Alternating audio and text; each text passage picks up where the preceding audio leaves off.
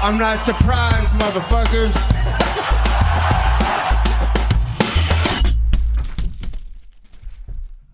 Bienvenue dans l'épisode numéro 15 du podcast Guillotine, premier de l'année 2020.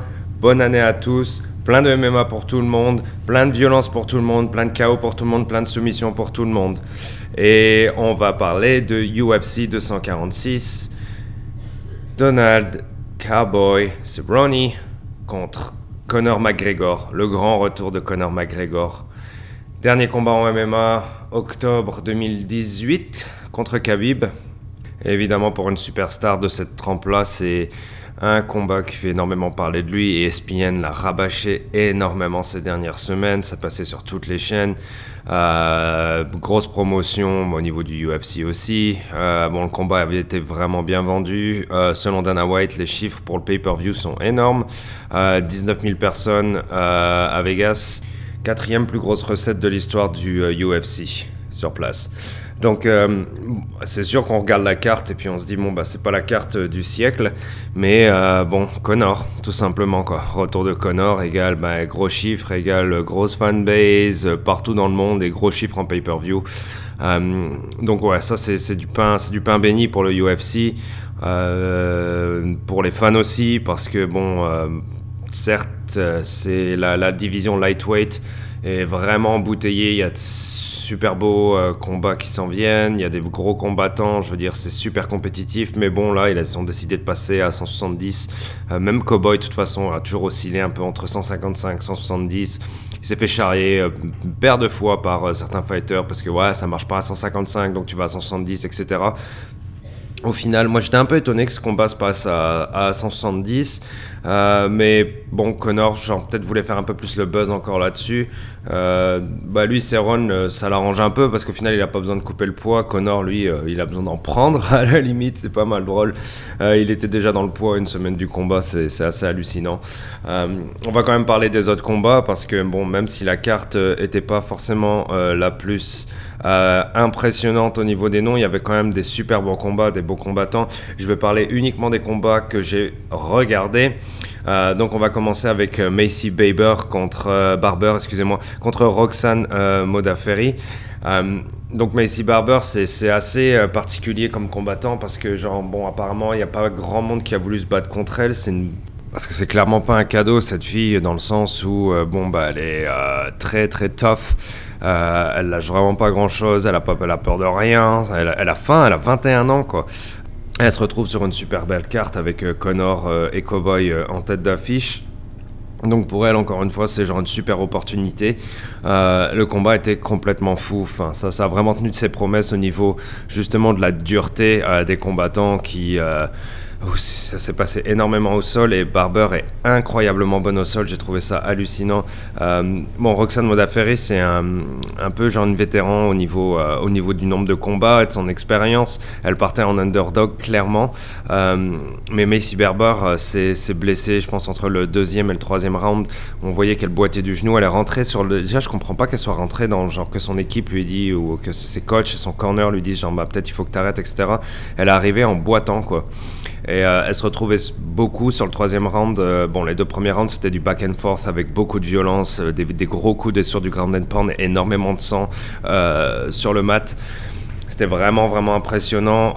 J'aurais bien voulu donner les deux premiers rounds à Barber. Je suis pas au moins peut-être le premier, le deuxième, je suis pas sûr, mais le troisième, elle a clairement perdu parce qu'elle était genre, bon, bah, elle a voulu aller au sol parce qu'elle était blessée. et elle a perdu au sol sur le, troisième round. Elle, elle, était clairement vraiment en dessous et puis c'était plus défendre qu'autre chose, mais mon Dieu qu'elle se défendait quoi. Euh, même quand elle était contre la grille debout, elle balançait des Superman punch, etc. Genre elle voulait vraiment y aller, elle voulait vraiment se battre. Genre euh, kudos pour elle parce que dans l'état où elle était, genre je, elle arrivait en boitant directement troisième round. C'est genre je me dis mais comment elle va faire quoi? Puis bon bah c'est sûr qu'elle se déplaçait pas très bien.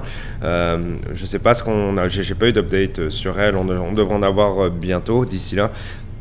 Mais euh, même si elle a perdu, euh, je suis vraiment content de l'avoir découvert. C'est la première fois que je la voyais se battre. Elle a perdu à la décision, euh, puisque, comme je vous le dis, je pense que c'était pas mal. Sans la blessure, le combat aurait pas été le même, évidemment. mais bref, bravo pour la victoire de, de, Roxane Modafferi, parce que, genre, elle est arrivée en tant qu'underdog, etc. Puis elle, a réussi à, inverser la tendance. Félicitations à elle, c'était vraiment beau. Et j'ai hâte de revoir Barber, parce que, waouh! Un animal, quoi. Vraiment un animal qui se défend pour sa vie, c'était impressionnant. Euh, j'adore cet état d'esprit-là. On voit des fighters comme ça qui, vont, genre, dans le ring, bah, pour limite pour mourir, quoi, qui sont là, genre, non, c'est pas, j'y vais, quoi, je, donne ma vie, et puis, euh, enfin, faut, faut pas se mentir, on aime ça, la violence, euh, dans l'octagone. c'était vraiment, vraiment beau. J'ai hâte de la revoir. On passe au combat euh, suivant. Euh, donc Pétis commençait la carte contre Carlos Diego Ferreira. Euh, donc Diego Ferreira, 35 ans, mais genre plus au niveau prospect dans l'UFC, on connaissait pas énormément et euh, un fou au sol, genre une ceinture noire de jiu-jitsu, mais genre énorme, un, un, niveau genre vraiment énorme, euh, et Petit en a fait les frais. Euh, on voyait très bien dans le premier round que Carlos Ferreira a réussi à essayer de le mettre au sol plusieurs fois, il a réussi, et l'a dominé au sol, enfin il, est passé sur des mounts, en passant sur des side control, repassé sur du full mount, etc. Petit s'est vraiment bien défendu, parce qu'au sol c'est pas, pas une bille non plus, hein. il est vraiment bon au sol, sur son dos il est à l'aise, etc. Euh, mais Carlos Diego Ferreira a quand même dominé le premier round. Le deuxième round, euh, enfin vraiment domination aussi, euh, a réussi à le mettre au sol et puis au final l'a eu avec, euh, l'a eu avec une soumission qui, ben, qui, qu'on voyait arriver au final parce que genre il a travaillé vraiment fort quand ils étaient debout contre la cage, il arrivait à mettre ses pieds dans les crochets à l'intérieur pour le mettre au sol, le takedown et continue à travailler fort sur sa soumission. Enfin je veux dire il est super bon quoi, super impressionnant au sol. Petit, c'est à 22-10 maintenant euh, dans son record de MMA, mais je pense en UFC, il doit être à 7-9. Donc euh, oui, c'est évidemment c'est super agréable de le voir parce qu'il a un style assez foufou, euh, etc. Mais là, il s'est retrouvé contre un match-up contre quelqu'un qui, était juste plus fort que lui dans un domaine précis euh, au sol. même en lutte, je pense qu'il était un petit peu au-dessus aussi. donc ouais, ça, ça, commence à faire lourd pour Pétis en termes de défaite, mais genre Diego Ferreira, genre super performance au sol, il est vraiment bon. Je me demande qui c'est qui va aller pouvoir aller le chercher dans ce niveau-là, même en lightweight. bon, évidemment, il a il, a 35 ans, il y a, du retard à rattraper pour lui, etc. Mais je suis pas mal sûr que Dana White va le rebooker dans pas trop long pour un autre combat parce que il est vraiment bon. On passe au combat d'après chez les Bantamweight, Brian Kelleher contre Odd Osborne. Donc Odd Osborne, un Jamaïcain euh, qui euh, vient des Dana White Tuesday, euh, Dana White Tuesday Night Contenders Series. Donc euh, ouais, un beau prospect en fait, euh, le Jamaïcain qui euh, genre super impressionnant dans son style, très bon en MMA en général au final, vraiment polyvalent, un peu la nouvelle génération. Bralan Keller un peu plus l'expérience super premier round, euh, back and forth, etc. Mais euh, avec beaucoup de, beaucoup de stand-up. Euh, mais Odd Osborne s'est fait prendre dans une guillotine qui était genre vraiment, vraiment, vraiment tight par Brian Keller, qui a réussi à passer genre guillotine d'en dessous. donc c'était vraiment beau, mais c'était vraiment trop, trop tight. C'est bête parce que genre je pense qu'il il a un bon avenir, le, le Odd le Jamaïcain, super super style, euh, il a l'air super confiant, etc. Bon, après, euh, une erreur euh, été très vite payée, hein, ça reste le, niveau professionnel. c'est le UFC, c'est vraiment pas facile, mais j'aimerais le revoir quand même, parce que je pense qu'il il a du potentiel. Brian Keller, lui, clairement, bon, bah, il, était super, il était super malin dans, dans, dans, cette soumission, la façon dont il l'a placé, etc. Il était vraiment bon. Euh, donc bravo à lui quand même, mais j'espère qu'on va revoir euh, Odd Osborne euh, incessamment sous peu.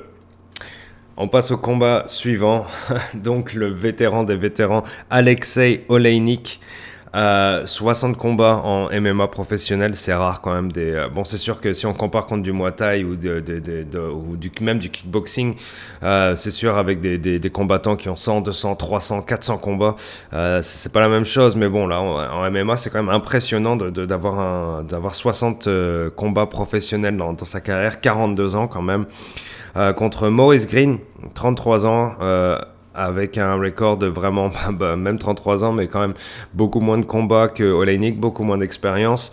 Et bon, Oleinik a clairement essayé de le mettre au sol dès le début. Ça a bien marché. Premier round, il a, il a dominé genre vraiment énormément euh, son adversaire puisqu'il était dessus, il me semble, tout le premier round. Euh, il a réussi à le prendre en choc sur le côté, euh, mais c'était incroyable la façon dont Maurice Green a, genre, a résisté parce qu'il l'avait vraiment bien serré. Et on peut voir que les deux combattants ont gaspillé énormément d'énergie, en particulier sur cette soumission même où Oleinik a essayé de le finir. Maurice Green n'a clairement pas voulu abdiquer, évidemment. Euh, ils ont fini dans la même position jusqu'à la fin du round. J'ai vu Maurice Green se relever, il était en train de tituber, clairement, quoi. On voyait que, genre, il était vraiment à bout, euh, qu'il a essayé de tenir euh, la cloque jusqu'au bout. genre, rien que pour ça, félicitations à lui, je n'en reviens pas qu'il ait réussi, justement, à, ne pas taper tout simplement parce que genre à mon avis commence à avoir les étoiles au bout d'un moment c'était vraiment tight et euh, bon c'est le, poids que Alexei Oleinik fait ça, ça devait pas être facile d'avoir euh, ce bonhomme là au-dessus de lui pendant un round au complet au final, euh, deuxième round, ça repart à peu près sur les mêmes auspices. Oleinik essaie de le mettre au sol. Euh, quand on les voit en stand-up, on voit que les deux sont extrêmement fatigués déjà. Enfin, je veux dire que les coups étaient très sloppy. Euh, c'était vraiment maladroit. Enfin, ça, ça balançait pas énormément des grosses, des grosses droites. c'était des jabs un petit peu timides. On voyait que le combat, genre, moi je voyais le combat partir sur trois rounds avec Oleinik qui gère à l'expérience et qui gagne, qui gagne au point. Euh, au final, euh, ben, a réussi à se retrouver dans une position favorable et a réussi à caler une armbar sur Maurice Green, qui l'a défendu encore une fois super bien, qui l'a toffé pendant genre vraiment longtemps. Euh, mais Oleinik a réussi à garder le bras genre euh, vraiment tight et bon bah Maurice Green a dû taper quoi c'était pas le combat le plus impressionnant, mais encore une fois, une belle soumission de la part de Oleinik, a réussi à aller jusqu'au finish, 42 ans, 58 victoires quand même hein, en MMA professionnel, 13 défaites, one non contest. Euh, donc félicitations à, lui. Qui sait, peut-être il va continuer, peut-être il va se retrouver avec un beau combat, euh, je, sais pas, en tout cas 42 ans, super, euh, super carrière pour Alexei Oleinik, on lui tire le chapeau. On passe au co-main event, Holly Holm contre Raquel Pennington 2. La revanche. Euh, Holly Holm avait gagné le premier combat. Euh, je vais passer très vite sur ce combat. Euh, ce que je retiens, en surtout, Holly Holm a gagné à la décision, clairement. Holly Holm a lutté tout du long du combat, a gardé son adversaire contre la cage, la shutdown comme on dit. C'est-à-dire que bon, ben, genre, elle, lui a rien laissé faire, elle, elle lui a pas laissé mettre un quelconque plan en action. Euh, elle l'a pas laissé striker, euh, elle l'a pas laissé genre essayer de prendre le dessus, rien, lui a rien lâché. Donc sur ce point de vue-là, c'est genre si on parle d'un point de vue tactique et d'exécution, c'était c'était parfait, c'était parfait de la part de Holly Holm. Euh, à regarder, évidemment, c'est pas ce qui euh, nous intéresserait peut-être le plus parce que bon, ben, on cherche un peu plus de technique, un peu plus de mouvement, des combinaisons, des attaques, des takedowns. Il euh, n'y avait pas grand chose de tout ça. Euh, Holly Holm disait que non, mais c'était pas mon plan de, genre de de, de, lutter tout du long, de la mettre contre la cage et puis euh, de shut down son plan, c'était pas ça. Mais j'ai commencé comme ça ça marchait bien, donc j'ai continué. Donc je sais pas si. Je sais pas comment le prendre son discours parce que genre, bon, ben, Holly c'est plus une striker moi, j'imaginais un combat où ça allait être genre vraiment genre bagarre, quoi. C'était euh, où euh, ça allait être vraiment limite kickboxing et puis euh, genre un peu de brawl, etc. Et puis voilà pour faire faire plaisir aux fans. Et puis mais bon, Holly Holm elle est là pour gagner tout simplement. Elle a 38 ans. J'en viens absolument pas qu'elle me dit genre bon bah qu'elle a dit après la fin de l'interview. Je, je, je, crois que je peux encore devenir championne, mais non, non. Non, je, genre, euh, tout peut arriver, certes, mais je la vois absolument pas aller chercher Nunes et battre contre Nunes. Je veux dire, le dernier combat, genre Nunes l'a gagné, a gagné contre elle à son propre jeu. Euh, si tu espères euh, gagner en 5 rounds contre Nunes en faisant uniquement de la lutte, euh, non, ça ne marchera pas. Nunes a gagné contre des rounds d'amis de la même façon, mais en la mettant en sol tout du long pendant 5 rounds, ça ne marchera jamais. Et non, tu n'iras pas chercher Nunes. Et euh, non, tu n'auras pas de bonus pour ce fight-là. Oui, tu as gagné. Et euh, ouais, c'était bien exécuté. Mais euh, est-ce que ça mérite d'aller chercher genre bon bah un top fight par derrière? Là, je suis vraiment moins sûr. On passe au main event. Donc Conor McGregor contre Donald Cerrone. Il y a eu évidemment euh, plein de discussions sur quel sera le prochain combattant de Conor McGregor. Bon, est-ce que ça va être Khabib? Euh, Est-ce que ça va être euh, Ned Diaz, troisième, troisième fight pour finir la trilogie? Est-ce que ça va être Justin Gaethje qui, qui arrête pas d'aller chercher depuis un bout? Est-ce que ça va être Poirier qui a dit genre non, non, je ne vais pas me battre contre, je ne veux, qui, qui a rejeté le call-out de Dan Hooker et qui dit non, genre non, je veux aller me battre, je vais aller me battre contre Conor McGregor. Non, Dustin Poirier ne fightera pas. Puis au final, ben, c'est Cerrone qui a récupéré le combat, quoi. Parce que Khabib, je pense pas qu'il voulait donner un rematch direct à, à McGregor. Et puis il y a- évidemment le combat qui s'en vient contre Tony Ferguson. Euh, donc il y avait plusieurs options. Et puis celle-là, au final, elle, elle est pas mal, quoi. Parce que c'est vraiment une belle affiche. J'aurais absolument jamais imaginé les deux combattants se battre ensemble, McGregor et Cowboy. C'était le dernier combat que j'attendais, mais moi, je trouve que c'est bien vendu. Enfin, je veux dire, c'est deux adversaires qui ont du striking vraiment bon. Donald Cerrone a un- vraiment un bon jeu au sol, euh, même si ça fait longtemps qu'on ne l'a pas vu forcément en exécution, à part contre Mike Perry, mais bon, c'était un, un takedown loupé de Mike, de Mike Perry. Euh, donc, ouais, c'est super intéressant comme match-up. Et puis, J'avoue qu'à l'avant, j'étais incapable de dire genre qui allait gagner quoi. Euh, parce que bon, McGregor, je le vois au-dessus dans la, dans, dans le fait que bon, est-ce que qui est capable de finir un combat plus rapidement, McGregor ou Cerrone? Moi, je c'est plus McGregor qui est, capable de finir un combat rapidement. Et qu'est-ce qui s'est passé? Bah, ça a été très vite quoi. C'est-à-dire au moi j'étais persuadé que c'était 40 secondes, une fois que j'avais fini la fin du combat, que j'avais vu la fin du combat, et ça a vraiment duré 40 secondes. Euh, McGregor a gagné par euh, TKO. Donc, McGregor en fait a géré le combat de d'une façon super intelligente. Il n'a pas paniqué tout du long et il a montré quelques éventails de sa technique sous l'espace de 40 secondes uniquement, et ça c'est très très très fort. Après, c'est un combat uniquement de 40 secondes. Donc, la déception, de mon côté du moins, est super grande parce que on n'a pas vraiment vu un combat. Ça fait penser limite un peu à Aldo, quoi. Ou, euh, bon, là, c'était encore plus court. Euh, mais il a gagné, quoi. Il a mis son plan... euh, Enfin, je veux dire, il était super appliqué, quoi, dans, dans, son MMA. C'était incroyable comment il... Enfin... Cerrone a essayé de le prendre dans le clinch dès le début. Cerrone est quand même, genre, je pense... euh, doit faire genre 10 cm de plus que McGregor facile. Donc 6 pieds 1 pour euh, Cowboy et 5 pieds 9 pour euh, McGregor. Mais McGregor a un plus long reach. Ah, c'est peut-être pour ça son histoire de tatou de gorille. Il a des longs bras quand même. Donc euh, Donald Cerrone le prend dans le clinch. Mais McGregor répond avec des super beaux coups d'épaule. Et je pense que sur le deuxième, il lui a cassé le nez. Donc non mais attendez, c'est genre sur une défense de clinch. McGregor casse le nez de Cerrone avec un coup d'épaule. Euh, et c'est pas contre la grille, hein, c'était en plein milieu du ring. Euh, lâche le clinch parce que tu perds dans le clinch, t'es en train de te faire massacrer la face déjà alors que le combat a commencé depuis uniquement 10 secondes. Cerrone envoie un beau left, euh, high kick euh, du left en switch euh, pour dire à McGregor qui est en fait je suis prêt, on va fighter, je vais t'envoyer un coup et on va voir comment tu vas répondre. McGregor a répondu, mais Donald Cerrone genre a baissé sa, sa garde, je sais pas pourquoi il a fait ça, a baissé sa garde vraiment pile au mauvais moment où McGregor passait son kick qui est arrivé, et pas avec le tibia, hein, avec le pied sur la mâchoire de euh, Cerrone.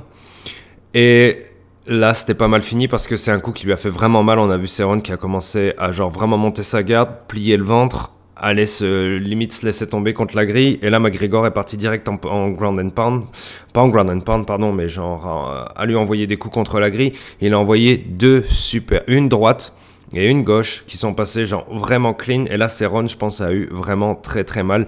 J'ai eu du mal à comprendre pourquoi il est tombé aussi vite. Mais bon, je pense que le coup, déjà le high kick est super bien passé. Les deux coups d'après sont super bien passés parce que le, il s'est retrouvé avec un vraiment, encore une fois, un œil complètement explosé.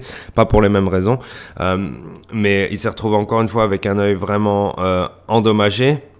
Je pense que c'est la droite que euh, Conor McGregor lui a mis quand il était contre la grille. Et euh, il a suffi de 2-3 coups par derrière euh, de suivre les coffin nails pour que l'arbitre mette fin à tout ça. Et McGregor gagne encore une fois dans des conditions dramatico-épiques. Hein ça s'arrête jamais avec Connor. C'est, toujours spécial avec Connor. c'est pour ça que je pense que c'est une très bonne news pour le MMA ou l'UFC en plus en particulier. Ce retour de McGregor avec une grosse victoire. Je suis très très très déçu pour Cowboy parce que je l'aime beaucoup. Euh, je voudrais, ça fait chier pour lui que ce soit fini aussi vite, qu'il n'y ait pas eu de combat, qu'il se soit fait genre bah, défoncer tout simplement. J'avais pas envie de ça. Euh, j'avais envie d'un bon combat. On n'a pas eu le bon combat. Je suis déçu pour ça, mais Seigneur Dieu que McGregor avait l'air complètement clinique et euh, précis dans son exécution. C'était super beau. Encore une fois, je sais que c'est 40 secondes seulement, mais qu'est-ce que c'est bien fait? Le talent est là, la forme est là. Bon, après, est-ce qu'il est capable de tenir sur 2, 3, 4, 5 rounds? Ça, ça, on n'en sait rien. On le sait que dans les championship rounds, c'est pas forcément le meilleur, mais bon, son combat contre Diaz qu'il a gagné était quand même épique, et puis il a montré qu'il avait du cœur. Euh, bon, contre Khabib, c'est une autre histoire, parce que Khabib, c'est une autre dimension.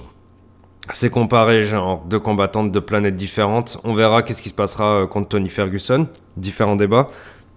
Maintenant, on ne sait pas où Connor va. Est-ce qu'il va chez les 170 Est-ce qu'il va euh, chez les 155 Évidemment, Masvidal veut manger de ce, euh, veut manger de ce pain-là, pardon. Oui, il y a genre, ouais, tu préfères te battre contre Ousmane ou contre McGregor? Mais Masvidal, lui, il veut de l'argent, man. La ceinture, ouais, il serait content d'aller la chercher, mais et qu'est-ce qu'il a prouvé, Masvidal Que genre, euh, c'est le plus fort? Bah, Il a prouvé que c'était genre le plus badass. Et il a prouvé que c'était un fou. Euh, qu'il était capable de knocker out des gens euh, chez eux. Il a été à Londres pour knocker out Darren Till. il a shut down Ben Askren en 4 secondes. je veux dire, qu'est-ce qu'il a à gagner de plus? Qu'est-ce qu'il a à gagner de plus euh, Ouais, pour aller se battre contre Ousmane et puis aller chercher la ceinture, mais je suis pas sûr que c'est ce qui l'intéresse le plus, quoi. Je veux dire, il a, prouvé énormément. C'était le fighter de l'année 2019. Euh, donc là, il irait bien, mais moi, je le verrais je le verrais bien se battre contre Connor, quoi. Ce serait un combat vraiment de ouf. Et là, je pense pas que ce serait un combat qui durerait genre 40 secondes. Euh, parce qu'il est malin au final, euh, Masvidal, il est capable de genre. Il a tenu trois rounds, genre, de domination pure et dure contre Nate Diaz, je trouve. Euh, donc je pense qu'il peut aller loin au final dans les rounds. McGregor, je sais pas. C'est pour ça que c'est un match-up super intéressant. Euh, les deux sont euh, un peu genre... Bah, un peu.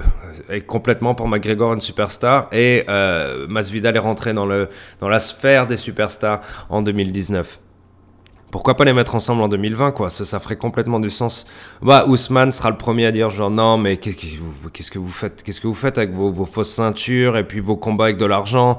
Euh, soit un homme rejoins-moi dans la bah je voilà on le voit on le voit venir on le voit venir on le voit venir mais qu'est-ce qu'on veut? Moi, je veux voir Masvidal contre McGregor, quoi. Oui, je veux voir Ousmane contre euh, Masvidal aussi. Bah, il attendra, écoute. Moi, je veux voir Masvidal contre McGregor, quoi. Ça ferait du sens parce que McGregor, il a dit qu'il était prêt à se battre plusieurs fois avant d'aller rechercher une ceinture, mais bon, là il a battu Cowboy, Cowboy. Au final, il est sur trois défaites d'affilée maintenant hein, dans le UFC, quoi. Il a perdu contre Ferguson, il a perdu contre Justin Gaethje, les deux fois par KO. Euh, bon, c'était euh, arrêt du docteur chez Ferguson, mais bon, il, a quand même pris, pris un bon coup, quoi. Euh, et là, bon, ben, 40 secondes contre McGregor, quoi. Je sais pas ce qui va se passer pour la suite pour Cowboy, c'est un de mes combattants préférés parce que c'est un super bon gars et parce que son style est super bon et euh, parce que bon bah voilà, il y a eu des combats épiques avec euh, Cowboy, il y a eu des bons winning streaks, etc. Il a eu des losing streaks et il est revenu par derrière pour aller rechercher des winning streaks. Enfin, je veux dire, un, un gars qui va, j'espère, va aller au Hall of Fame. Euh, je l'aime beaucoup, mais Bon, contre McGregor, c'est jamais, c'est jamais la même chose. Tu sais pas, tu sais pas comment ça va finir. Tu sais pas comment ça va aller, mais c'est très dangereux. Et ça l'a été encore très dangereux pour lui. Bravo à McGregor, en tout cas, super combat. Il est arrivé, il avait ce qu'il avait à faire. Il a gagné dans des circonstances magnifiques. Euh, bref, on va lui offrir genre pas mal ce qu'il veut, je pense, pour la suite. Ou alors il prendra n'importe quoi, parce que là, il est dans un état d'esprit où peut-être il doit se racheter un petit peu. Bon, il commence. Comment ça va se passer pour la suite, c'est super intéressant. 2020 s'en vient, ça va être génial. C'était l'épisode numéro 15. On se revoit bientôt. Ciao